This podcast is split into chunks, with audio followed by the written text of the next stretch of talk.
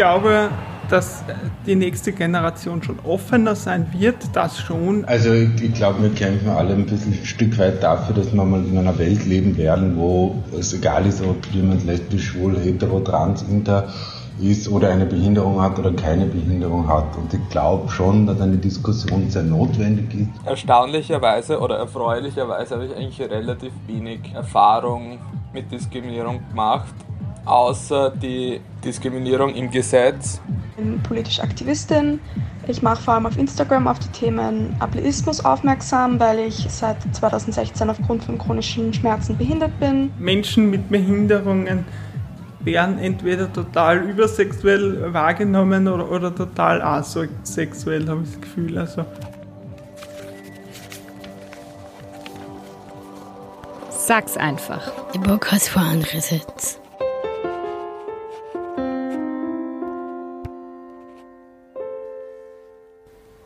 Hallo, mein Name ist Nikolai Podöl und ich führe euch durch die heutige Folge. Im Juni ist der Breitmonat. Dabei geht es um Gleichberechtigung der LGBTQU Plus Community und für ihre Sichtbarkeit. LGBTQU Plus heißt auf Deutsch lesbisch, schwul, bisexuell, transsexuell, queer.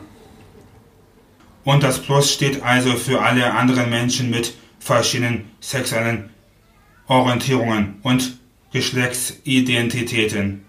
Weniger sichtbar sind oft Menschen mit Behinderung, die zu dieser Gruppe gehören. Deshalb haben wir in dieser Folge mit Ihnen gesprochen. Vorab ein Hinweis.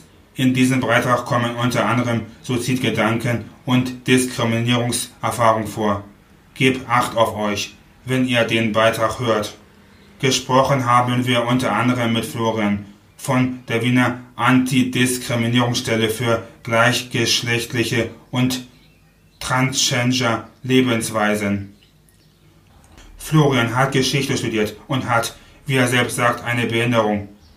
Er ist schwerhörig. Vorweg gleich die Frage, was und macht die Wiener Antidiskriminierungsstelle? Unter anderem statt Wien ein bisschen diskriminierungsfreier zu machen und diverser zu machen, vor allem lebenswerter zu machen für Lesben, Schwule, Transgender-Personen und Intersex-Personen. Wir verfolgen jetzt schon seit einigen Jahren einen intersektionalen Ansatz. Das heißt, es gibt mehrfach äh, Diskriminierungsformen, wenn jemand zum Beispiel schwul ist und eine Behinderung hat oder lesbisch ist und eine Behinderung hat, dann kann man selbstverständlich gerne zu uns kommen. Wir haben dazu eine Studie gefunden und zwar aus Nordrhein-Westfalen, also aus Deutschland. Dabei wurden Menschen mit Beeinträchtigung befragt, die auch zur LGBTQU plus Community gehören. 80% der Befragten haben gesagt, dass sie schon mal Diskriminierung Erfahrung haben. Also mehr als vier von fünf Personen. In vielen Fällen wurde von Diskriminierung aufgrund von Behinderung und aufgrund von Sexualität oder Geschlechtsidentität gesprochen.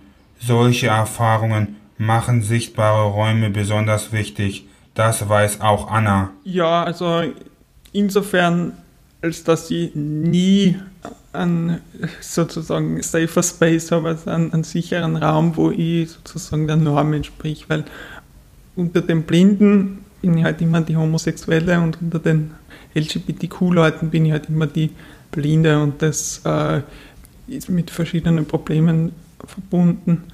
Einerseits eben in, in Blindenverband kommt es halt durchaus auch vor, dass sehr konservative Leute dort sind, weil man muss ja bedenken, Blindheit ist eigentlich etwas, was mit dem Alter kommt und da sind dann halt schon die Leute vom Alter her irgendwie, dass sie sich das einfach nicht vorstellen können, dass jemand blind und homosexuell gleichzeitig ist. Anna heißt eigentlich anders, wollte aber lieber anonym bleiben. Deshalb haben wir auch ihre Stimme verändert. Anna kommt aus einer ländlichen Gegend, die auch sehr katholisch ist. Viele Menschen in der katholischen Kirche verurteilen Leute, die homosexuell sind. Wie hat das Anna Aufwachen beeinflusst? Weil das Christentum allgemein vielleicht äh, gegen Homosexualität ist, aber viel spielt da ja schon die römisch-katholische Kirche einfach mit in Österreich. Homophobie ist die Ablehnung von Menschen, die das gleiche Geschlecht lieben. Sie ist heute weniger verbreitet als früher. Trotzdem fehlt es oft an Aufklärung. Das erfährt auch Sebastian Elisa oft im Alltag. Ja, aber die Chromosome gibt nur XX und XY zum Beispiel. Und es stimmt nicht mal. Aber okay. Ich heiße Sebastian und oder Elisa. Ich bin fast 25. Ich war mal Softwareentwickler. Jetzt werde ich Bibliothekar. Ich habe eine offizielle Behinderung von 50%, die sich in meinem Kopf abspielt. Eine direkte Verbindung zwischen Menschen aus der LGBT plus Bewegung und Menschen mit einer Behinderung sieht Sebastian Elisa vor allem in Diskriminierungserfahrungen. Ich glaube auch, dass der Hauptberührungspunkt zwischen quer und Behindertsein schon die Diskriminierung an sich ist, weil beide Gruppen, die erfahren in zwar verschiedenen Wegen, aber die Erfahrung insgesamt bleibt die gleiche. Dabei hat die Diskriminierung viele Gesichter. Das erzählt euch Florian von der Anti-Diskriminierungsstelle in Wien. Ich glaube, jede Art von abfälliger Behandlung und, und, und, und äh, abfälligen Bewertungen sind dann No-Go und brauchen wir nicht drum reden. Ich finde es auch nicht okay, wenn jemand äh, schwul oder behindert als Schimpfwort verwendet. Es kommt sehr stark auf den Kontext darauf an, wie man jemand, jemanden behandelt und wie jemand bezeichnet wird. Äh, ich mag nicht, äh, wenn herablassende Haltungen kommen, äh, menschenverachtende Haltungen an den Tag gelegt werden. Wir wollen doch alle ein gutes Miteinander haben und ein respektvolles Miteinander und einfach in erster Linie als Menschen anerkannt und akzeptiert werden.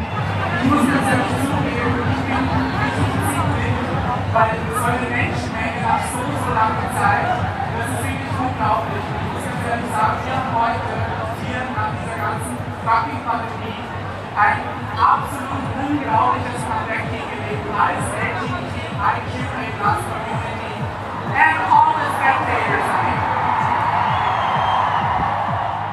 Die LG BTQU plus Community hat sich schneller als jede andere Gruppe mehr Gleichstellung erkämpft. In den Gesetzen und in den Köpfen der Menschen. Trotzdem gibt es noch viel zu tun.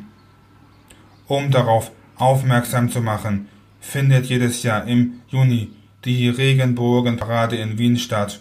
Mir fiel als positives Beispiel ein, dass wo sich alle einmal zumindest getroffen haben, ist die Regenbogenparade, äh, wo sowohl Mitglieder der LGBTIQ-Community als auch Mitglieder der Behinderten-Communities sich treffen, äh, wurscht, ob sie selber schwul, lesbisch, trans, inter sind oder nicht. Ähm, dort trifft man sich und kämpft für Gleichberechtigung, äh, Gleichbehandlung. Ähm, da gibt es Berührungspunkte. Aber wie barrierefrei und inklusiv ist die Regenbogenparade?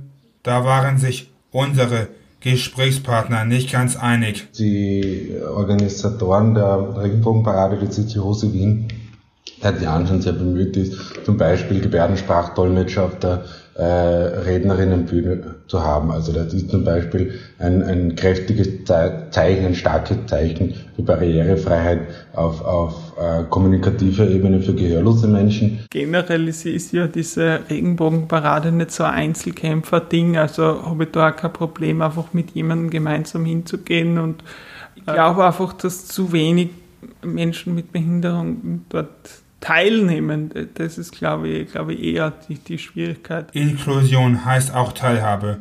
Und zwar auf allen Ebenen. Das heißt, zum Beispiel bei der Regenbogenparade, dass nicht wenige Menschen mit Beeinträchtigung teilnehmen, sondern auch, dass sie zum Beispiel in der Organisation und Diskussionen rundherum fehlen. Auch Chiara, die politische Aktivistin ist, sieht das kritisch. Ich weiß, ich habe andere gefragt. Auf den Panels gab es heuer keine behinderte Person, die gesprochen hat. Ich sehe auch noch Speziell auf Instagram, dass Menschen, die gerade über die Pride sprechen, die Videos nicht untertiteln oder die keine Bildbeschreibungen haben. Also ich sehe die Bildbeschreibungen nicht, aber ich bin mir sicher, dass viele Leute nicht einmal wissen, dass man Bildbeschreibungen machen kann. Mein Name ist Chiara Seidel, ich bin 21 Jahre alt und ich bin politische Aktivistin. Ich mache vor allem auf Instagram auf die Themen Ableismus aufmerksam, weil ich seit 2016 aufgrund von chronischen Schmerzen behindert bin. Ähm, auf Queerfeindlichkeit, weil ich mich sowohl als bisexuell und genderfluid identifiziere und ähm, auch auf Sexismus aufmerksam, weil ich als Frau gelesen werde.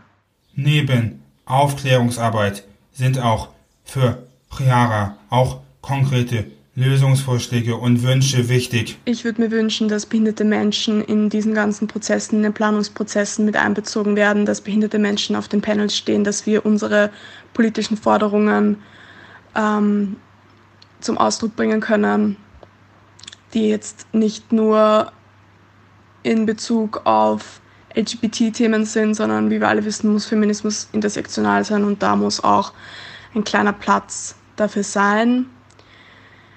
Wir müssen generell in unserer Community Ableismus thematisieren, da auch hier leider Gottes noch Ableismus ziemlich stark vertreten ist. Ableimus bedeutet die Diskriminierung gegenüber Menschen mit einer Beeinträchtigung. Chiara hat dieses Jahr die Regenbogenparade in Wien nicht besucht. Weil ich vor kurzem eine Schmerzbehandlung hinter mir hatte und ähm, ich habe die chronischen Schmerzen in den Füßen und die Schmerzbehandlung hatte als Resultat, dass meine Füße unheimlich gebrannt haben. Deswegen musste ich mit Rollstuhl hingehen. Ich wollte dann letztendlich nicht, weil ich, ich kenne die Straßen Wiens, sind manchmal sehr holprig.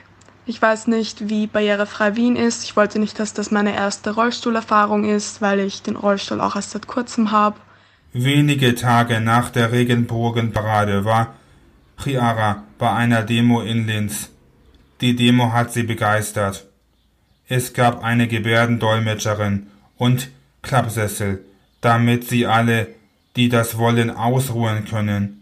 In den Reden ging es auch um Ableimus.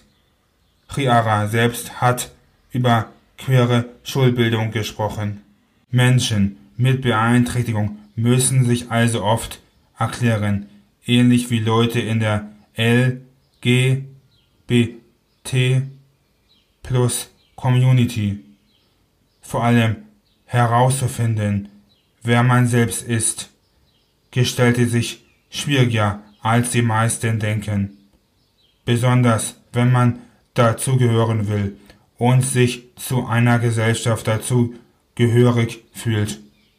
Ich sage mal so, LGBTIQ-Personen sind diejenigen, die sich outen müssen, ja, oder die äh, in einer heteronormativen äh, Mehrheitsgesellschaft anders sind oder halt anders abgestempelt werden. Ja, und dann muss man den Leuten auch noch erklären, was ist eine Non-Binary-Identität oder so.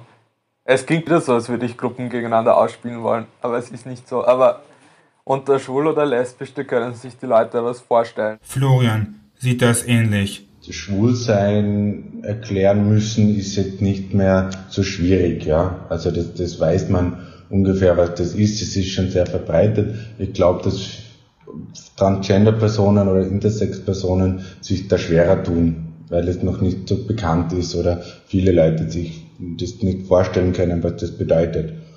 Ähm, Im Zusammenhang mit der Schwerhörigkeit war ich in den vergangenen Jahren nicht extrem, aber schon ein bisschen müde, den Menschen das immer zu erklären und haben mir gedacht, ja, wir sind schon im 21. Jahrhundert, wird das schon langsam bitte schon einmal bekannt sein, ja.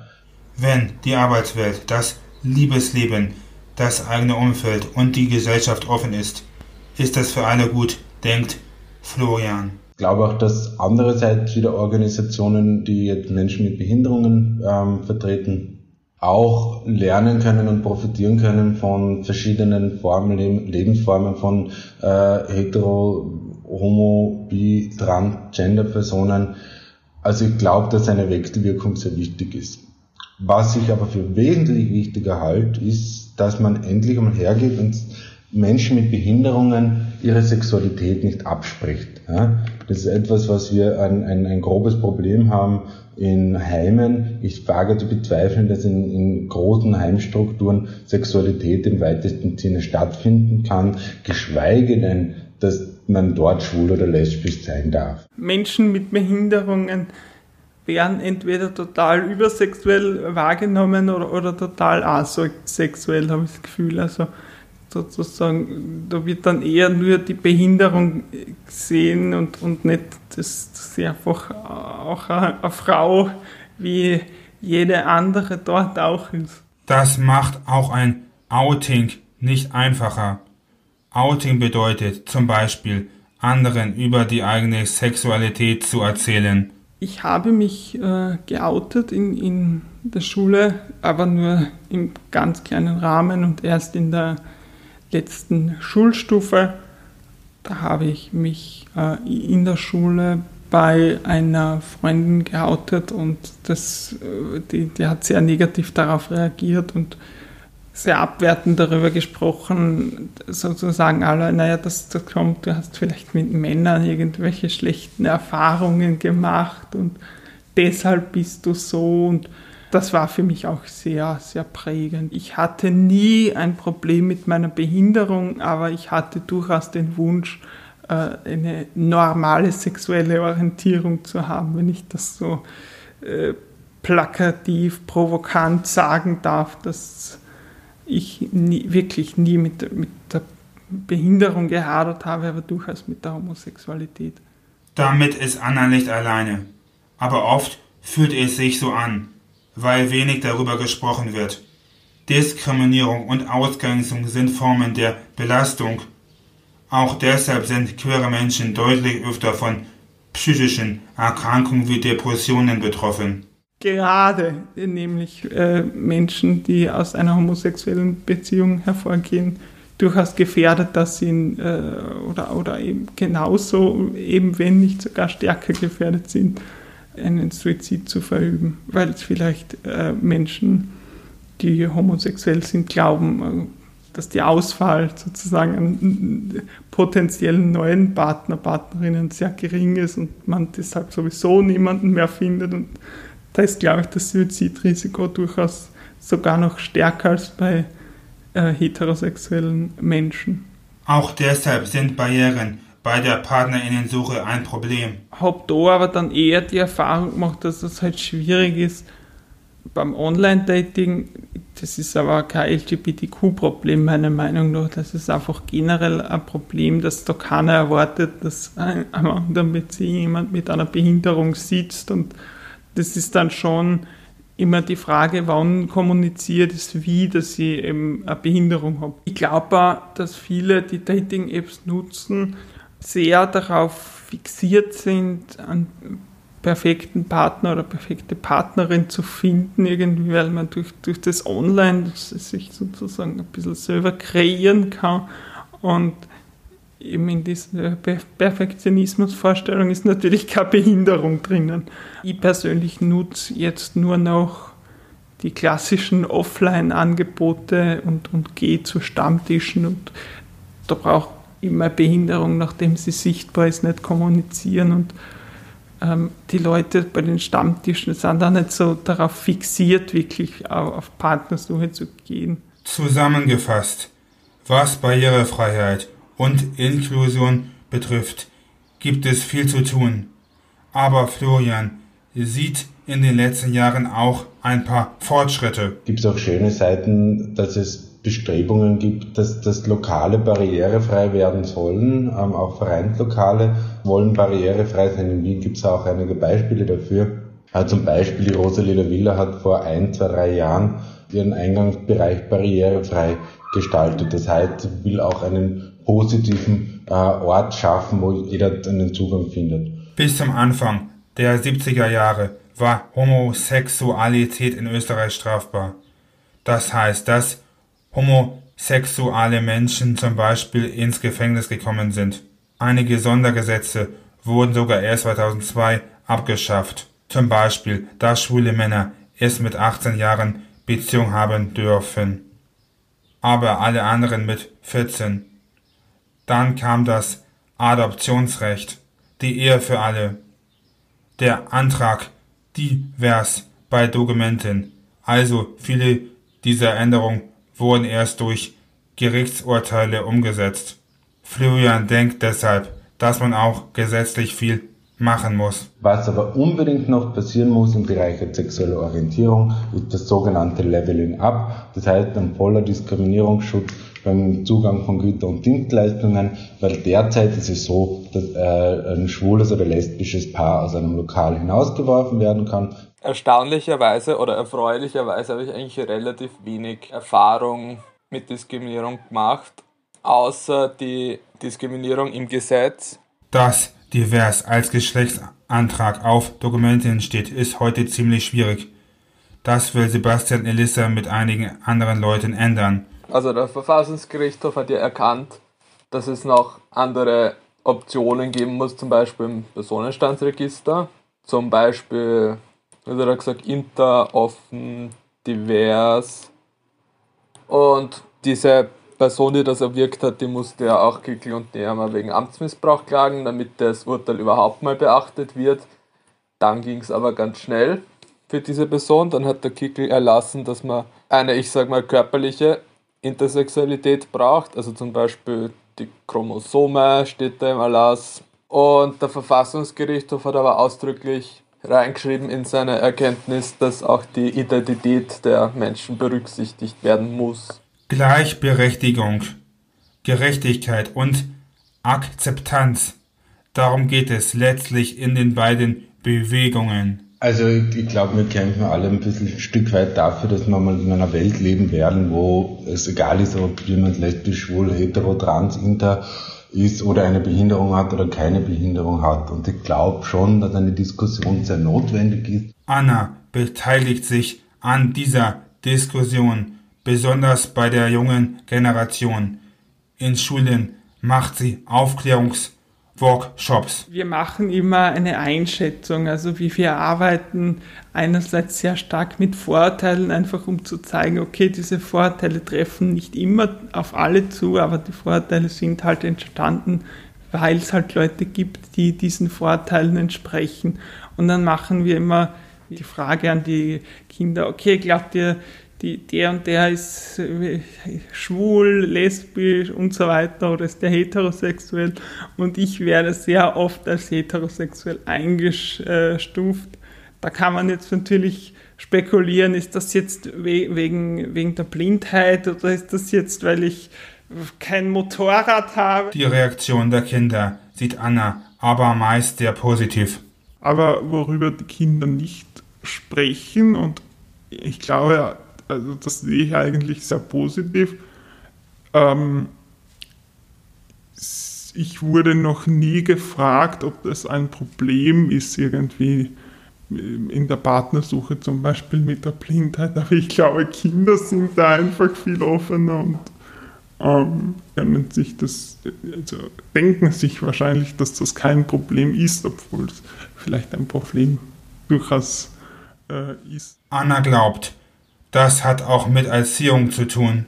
Ich glaube, dass die nächste Generation schon offener sein wird, das schon, aber ich denke, dass das einfach der Lauf des Lebens ein bisschen ist, dass sich Vorteile entwickeln. Ich glaube, das geht jedem Menschen so, dass, dass man einfach im Laufe des Lebens irgendwelche Vorteile sich im Kopf sozusagen äh, festsetzen und, und das kommt schon, aber zum, zum Beispiel, mir fällt dazu nur ein, wenn jetzt ein Kind früher die Eltern gefragt hat, oh, was hat diese Person, warum hat die einen Stock, dass eben die Leute, die Erwachsenen früher einfach reagiert haben, und darüber redet man nicht so in, äh, auf diese Art. Und ich erlebe es schon sehr stark, wenn, wenn das jemand anspricht, warum ich einen Stock habe, dass die Eltern das einfach erklären und einfach dadurch erleben doch die Kinder auch, dass das einfach dazugehört und, und auch eine Realität ist.